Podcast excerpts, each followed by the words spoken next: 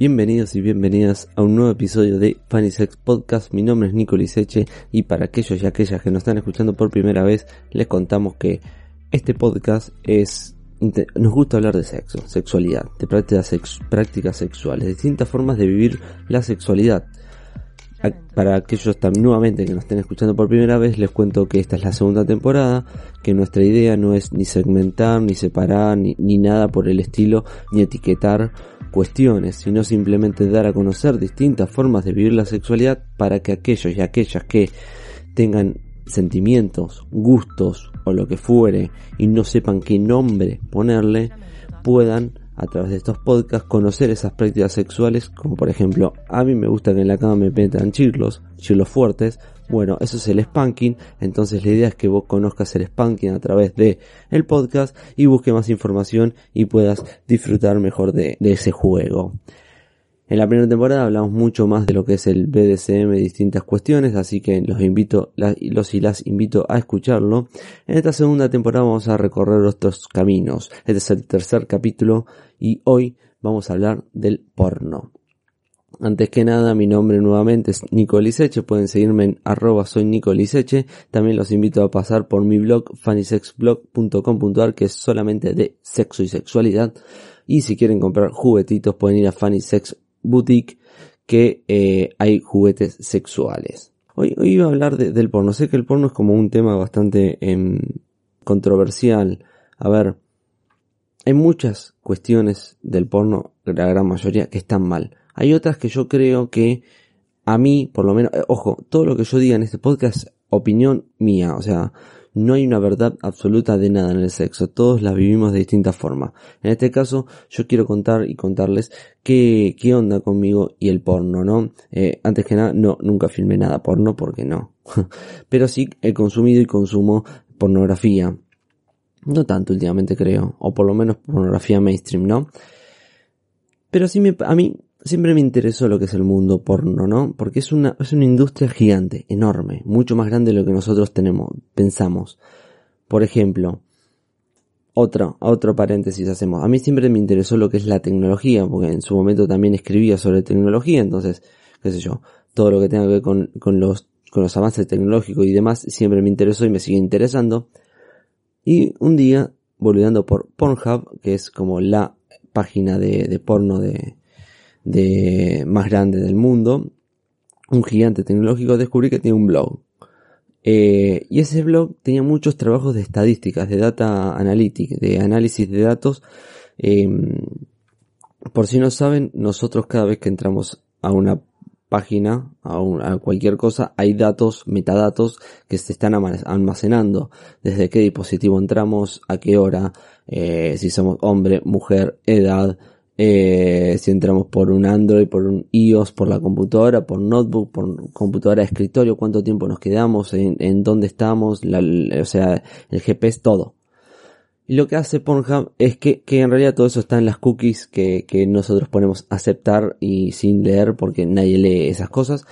Pero bueno, todo ese dato se van recopilando. Entonces Pornhub lo que hace es mucho trabajo, mucho, mucho analítica de datos. Es impresionante el blog. Es impresionante la cantidad de, datos que hay y están todo el tiempo. Por ejemplo, hay em, elecciones en Estados Unidos, las elecciones, hay un post en el blog que habla de cómo las elecciones afectaron en el, en el tráfico de la web. Otra cosa, cómo determinados hechos eh, a nivel mundial, eh, no sé, desde, esto suena fuerte pero pasa, desde un terremoto en Haití, cómo en los buscadores del porno aumenta, por ejemplo, la búsqueda de haitianas. Er, suena re fuerte, pero pasa. Eh, o el día de Star Wars, el 4 de mayo, May the Force be with you. También cómo aumentan las búsquedas de, de, ¿cómo se dice? De, de contenido porno relacionado al a Star Wars. Entonces siempre me interesó eso, todo ese análisis que hace, todo cómo, cómo va detallado la cantidad y también por el tráfico que mueve entra mucho tráfico. Es impresionante el tráfico que atraviesan unas páginas web y unas páginas porno. Eh, constante, en todo momento. Bueno, y siempre me interesó todo este palo. En un momento, una de las primeras notas que escribí sobre este porno, sobre sexo y tecnología tenía que ver con cómo el porno, el mundo porno, la industria porno, eh, influyó en determinadas decisiones tecnológicas a lo largo de la historia. Una fue, por ejemplo, cuando con el Betamax y VHS, no sé si se acuerdan, hace mucho, muchos, eh, yo soy del 90, en su momento empecé a usar cassette VHS para ver películas que iba a Blockbuster a alquilarlas. Bueno, en su momento hubo una guerra entre Betamax, que era de Sony, y VHS, que era de eh, unos japoneses de JBC, si no me equivoco, ahora me, agarró la duda. Eh, JBC era así, Betamax de Sony, JBC en los 70 fue esto. Betamax era mucho mejor calidad, grababa creo que hasta una hora y salía mucho más caro. Aparece VHS que grababa hasta tres horas, menos calidad, pero era mucho más barato. Fue una guerra de formatos, ¿no? De, dos cosas que eran cassette para ver videos, pero uno que era buena calidad hasta una hora y caro, y otro que era tres horas, menos muchísima menos calidad, pero más barato. El porno termina adoptando el VHS como formato eh, estándar para sus películas. Eh. Porque eran tres horas más de porno y de gente desnuda, ¿no? Entonces, eso hace que Betamax desaparezca. Antes pasó con el Super 8. El Super 8 fue una filmadora, una, grabadora y un formato de, de video que, que empezó, que, se hizo, que fue muy famoso en, eh, en, su momento, ¿no? ¿Y por qué? Porque el, el, el porno lo adoptó como formato eh, principal Super 8. Lo mismo pasó, por ejemplo, con el, a ver, que nosotros estemos usando la banda ancha ahora también tiene que ver mucho con el porno, con la industria porno. ¿Por qué? Porque piensen que en su momento, desde que nació Internet, hubo páginas porno. Eh, ¿Qué es el porno? El porno son imágenes, son videos. Entonces que requiere que velocidad para que esa información se descargue. Entonces, mayor velocidad, banda ancha, se podían ver más videos y más fotos el pago online. nosotros hoy en día pagar por internet cada vez es más simple, ya diría que es casi moneda corriente. Y una de las primeras cosas que se pagaron a través de internet fue el video pornográfico de el sex tape de Pamela Anderson cuando se vendió que fue en los noventas, ¿no? Sí, en los noventas. Eh, un chabón que se llamaba Richard Gordon fundó Electronic Card System, empresa pionera en la transacción de tarjetas de crédito en gran parte de sitios porno con la salida en el 98 del sex tape de Pamela Anderson y Tommy Lee, explotó eso, porque la gente lo compraba online. Y ahí se dieron cuenta que, estaban pagados, la gente está dispuesta a pagar por consumir pornografía. Entonces siempre, siempre me llamó la atención. Aparte es una industria que mueve mucha, mucha, mucha guita, mucha guita. En un lado había leído que Hollywood produce alrededor de 600 películas anuales con alrededor de 10 billones de dólares como ganancia, mientras que el porno aproximadamente 13.000 producciones con más de 15 billones de ganancia, o sea, es impresionante, es muy grande la industria pornográfica. Entonces siempre me interesó esta parte, ¿no? De lo que era todo lo que es la tecnología.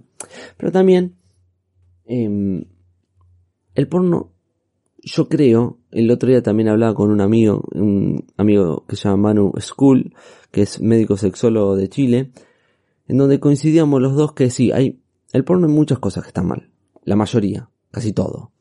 Pero sí es verdad que ha servido con la cantidad de cosas que hay, de categorías y de subcategorías que hay en, en el porno, todos saben que cuando entras hay mil millones de categorías súper específicas, entonces ha servido para que muchos y muchas conozcan y conozcamos distintas formas de vivir esa sexualidad, distintas fetiches, perversiones en el buen sentido, eh, para, para ver y disfrutar del sexo, ¿no? Entonces me parece que en ese lado sí fue importante. Y a ver, mi generación, y creo que mucha también ahora, el porno fue educación sexual. Mal o bien fue, fue educación sexual. Mal, sobre todo.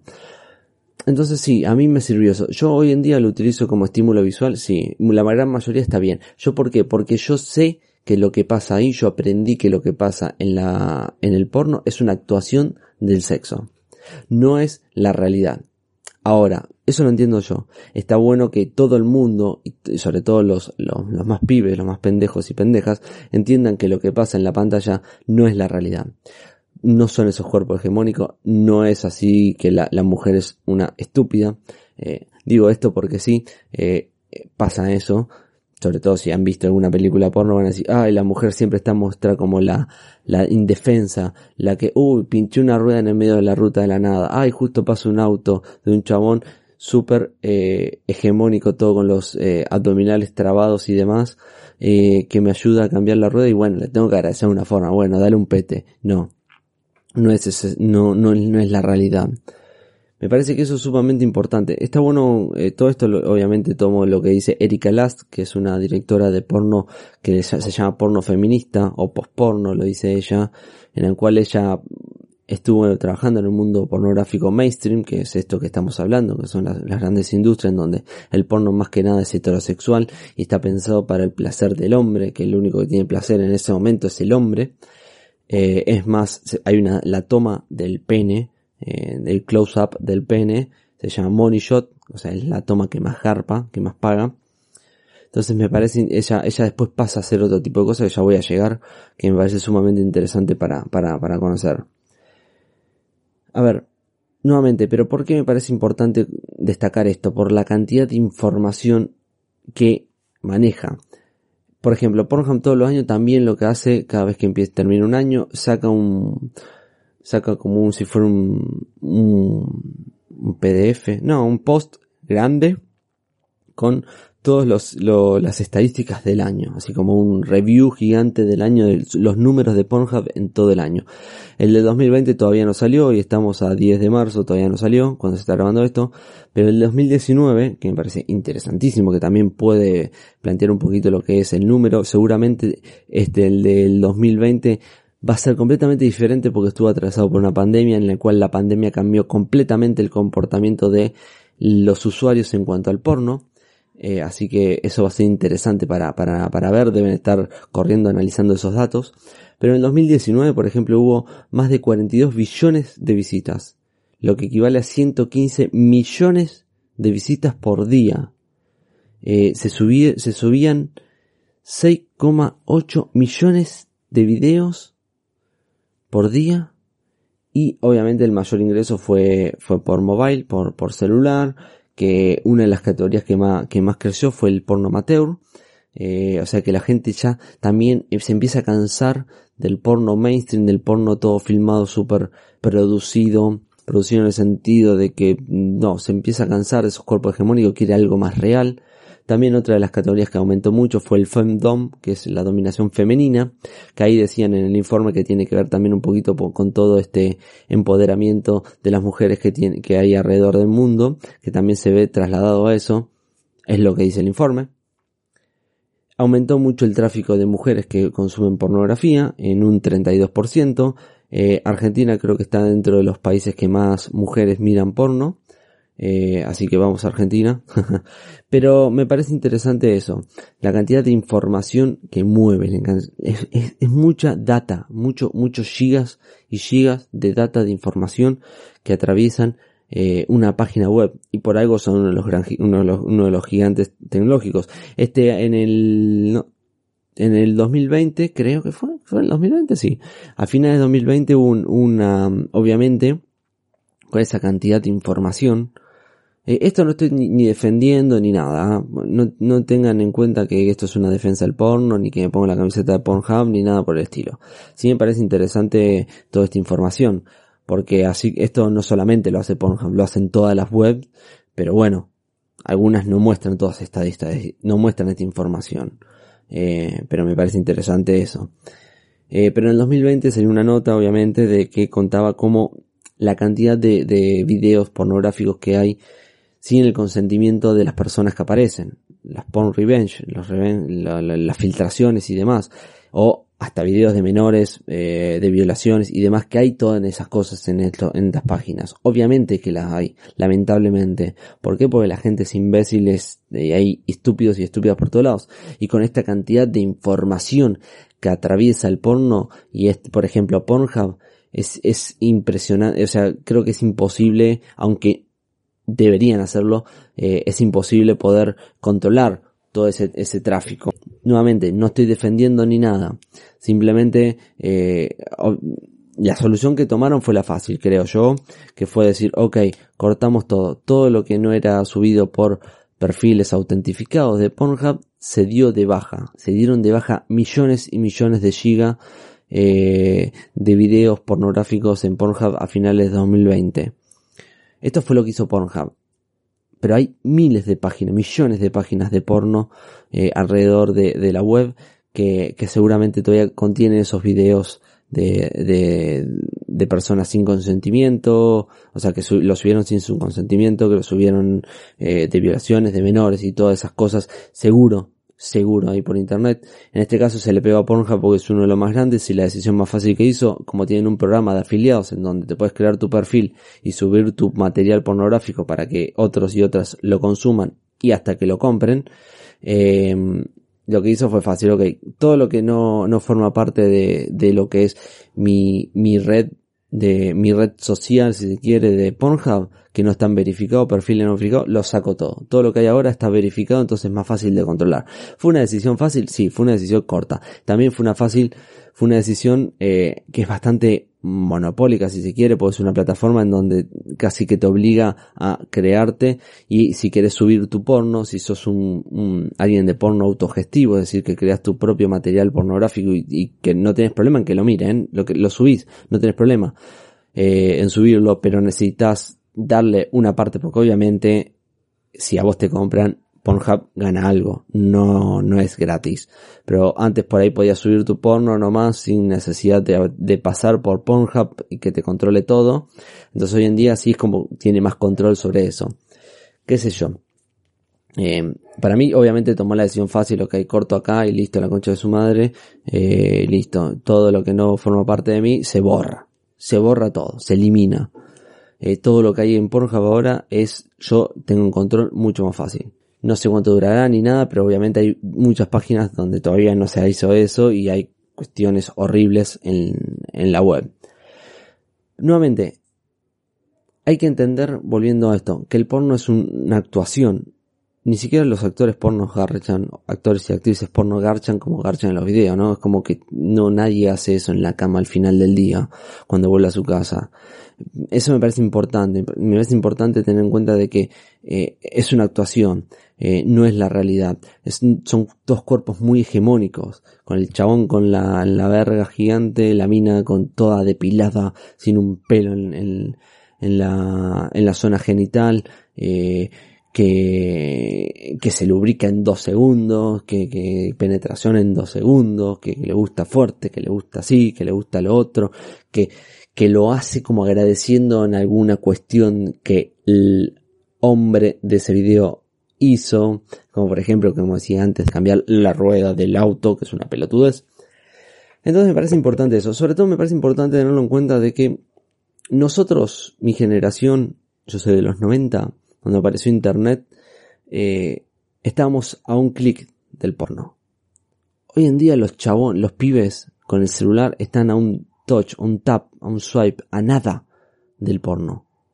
Entonces, si, si no sé, si, esto también tiene que ver con el, con, acá en Argentina la ESI, que es lo que tiene que ver con la educación sexual integral, que obviamente que como no se aplica, muchos y muchas toman el porno como su educación sexual. Y nos guste o no nos guste, está pasando eso y pasa eso. Erika Last, la vuelvo a traer, que es la directora porno que vive en España, es sueca ella, pero vive en España y filma ahí en Barcelona, ella dice que el porno es educación sexual, sobre todo para los que nunca tuvieron educación sexual. Eso me parece importante. Entonces lo que ella busca es otra cosa. Y acá vamos a lo que es el, eh, el porno feminista, como lo llama ella. Tomo a ella que es una referente y porque me parece interesante cómo habla y, y, nada, me gusta mucho lo que, lo que hace, está muy bueno y lo recontra recomiendo. El otro día me peleé con alguien en, en Instagram porque decían, no veo porno feminista. ¿Lo miraste? fuiste prejuicioso, lo miraste, mm, erotiza y calienta mucho más que el porno mainstream, posta. Eh, obviamente Erika Last tiene una visión eh, cinematográfica mucho mejor del porno. Es decir, que no es que quiere ir a una habitación de telo, de motel, a filmar una habitación, una, y actuar algo así nomás con fea, eh, como se dice, con, con fea ambientación, feas luces, no. La mina tiene una visión mucho más cinematográfica, eh, le gusta que esté bien, sea lindo estéticamente a los ojos, le gusta que haya una historia que, que no sea como dije antes de que, ok, así de la nada, garche, sexo y acabada. Eh, obviamente siempre es la acabada del hombre, de la persona con pene, nunca de la mujer. Eh, o sea, eso también eh, está todo en el porno. Em, entonces la mina tiene todo eso, tiene como genera historias en donde la cual las personas se van adentrando y se van erotizando, cuida mucho, su, su equipo es todo completamente de mujeres, entonces eso hace que sea más cómodo para la mujer que está filmando, ¿por qué? Porque es una, es una industria muy machista, está controlada por hombres, obviamente, aunque ella sí aclara que al principio, eh, los primeros personas que empezaron a hacer el porno, aunque sí ella aclara que al principio, o sea, apenas se empezaron a grabar las primeras películas porno, sí fueron unos progresistas o una, una, o algo completamente nuevo, unos revolucionarios, porque era, piensen que era una época en la cual en los 60, 70, eh, no se mostraba una teta ni en pedo. Entonces los primeros que empezaron a grabar todo eso sí fueron algo revolucionario. Después obviamente cualquier boludo, como dije, con una Super 8, se filmaba y filmaba chicas y creía que podía vender eso y lo posible después lo vendía y entonces empezó a llenarse de hombres, eh, una industria toda controlada por hombres. Hay muchos casos de, de, obviamente, actrices del mundo porno que la cuentan y es muy interesante escucharlas como lo mal que lo pasan, obviamente. Eh, hay otros casos que no lo han pasado mal, eh, lo cual no quiere decir no tapa lo otro, como por ejemplo María Riot de acá de, Argentina, ella siempre cuenta de que ella nunca lo pasó mal en una relación, pero también tiene que ver con que ella es una personalidad, tiene una personalidad muy fuerte, en la cual eh, ponía límites, puede ser que no sea todo así, eh, nada, qué sé yo, me parece interesante, nada, comento eso que, que decir. Pero volviendo a Erika Last. Erika Last, bueno, lo que plantea son estos, son el placer está más pensado en la mujer o en lo que tenga que ver la historia, no es solamente el hombre. Hay un capítulo de Netflix que lo recomiendo, eh, se llama la serie, serie documental, eh, Hot Girl Wanted, se llama Turn It On. Tengo muy malo inglés, Hot Girl Wanted Turn On, algo así, no sé, más o menos. Eh, en la cual el primer capítulo trata sobre Last y otra persona, otra fotógrafa del mundo porno.